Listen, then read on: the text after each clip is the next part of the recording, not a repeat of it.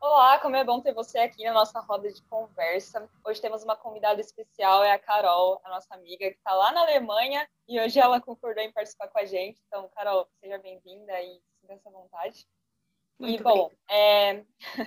o tema da nossa lição é sobre aliança, assim, falando de modo geral, e hoje é a lição 3, com o tema Duas Eras, Duas Mensagens.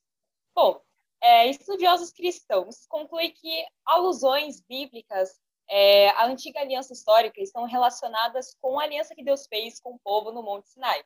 Além disso, eles também acreditam que os textos negativos que são encontrados no Novo Testamento se referem também a essa aliança do Sinai.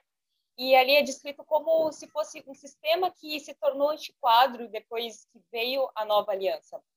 E são caracterizações bem diferentes das promessas que nós conhecemos é, a partir da nova aliança, que foi apresentada na lição 2 mas Deus mostrou é, a razão por que, que ele estabeleceu, por que ele precisou estabelecer uma nova aliança.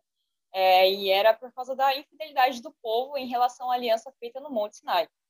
E com isso, qual é o objetivo da lição 3 agora? É a gente estudar quais são as semelhanças entre a antiga e a nova aliança.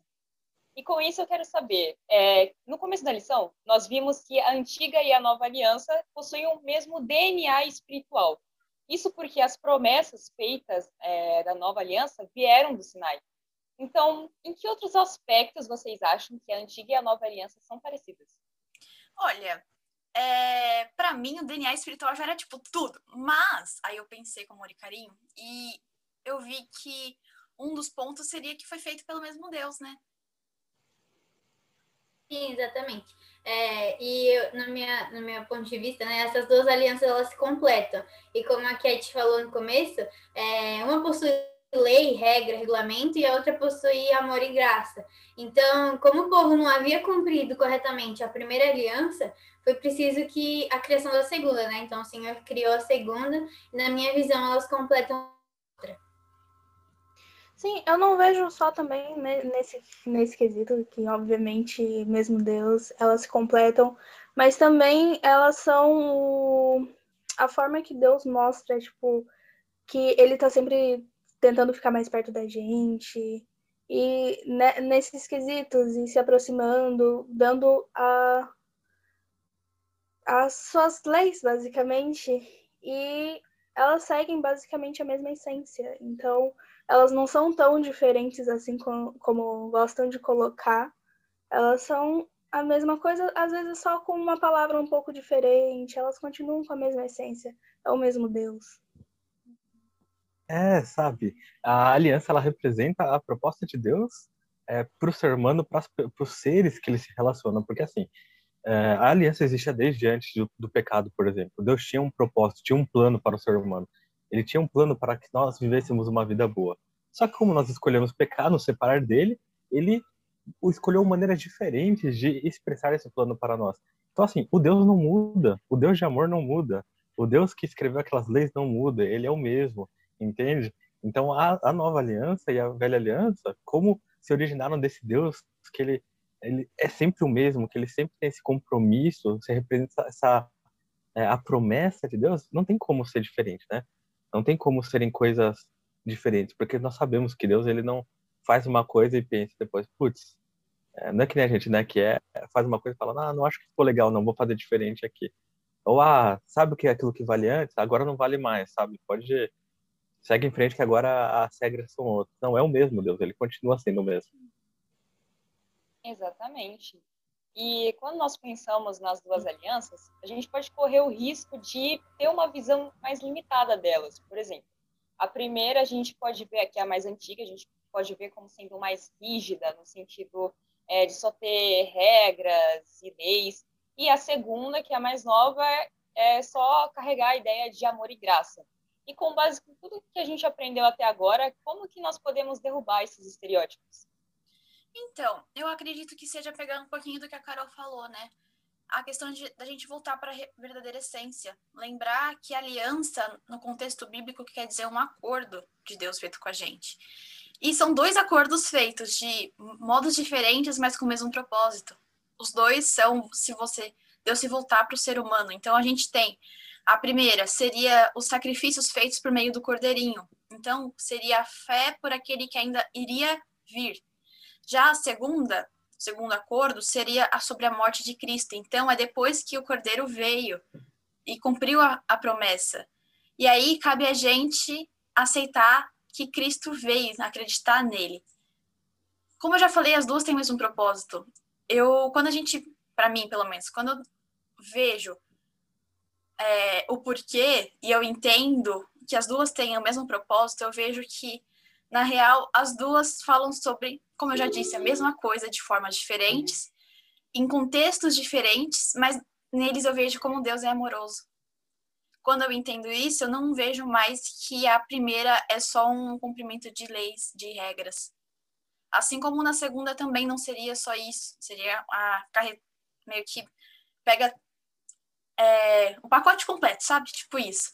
E aí, para mim, eu encontro que na primeira Deus é um Deus misericordioso, porque ele já proveu mesmo antes, de eu, antes dele ter vindo. E na segunda, eu vejo que Deus é um Deus cheio de graça e de amor. As duas têm o amor, né? Mas enfim, vocês entenderam, é isso. Sim, exatamente como você falou, amiga. Lá em Romanos 13, 10 diz que o cumprimento da lei é o amor.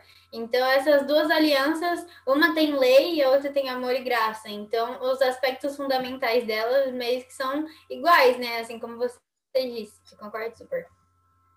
Sim, e eu volto até um pouco no, no que eu falei, né? Da, de que ambas são a mesma essência.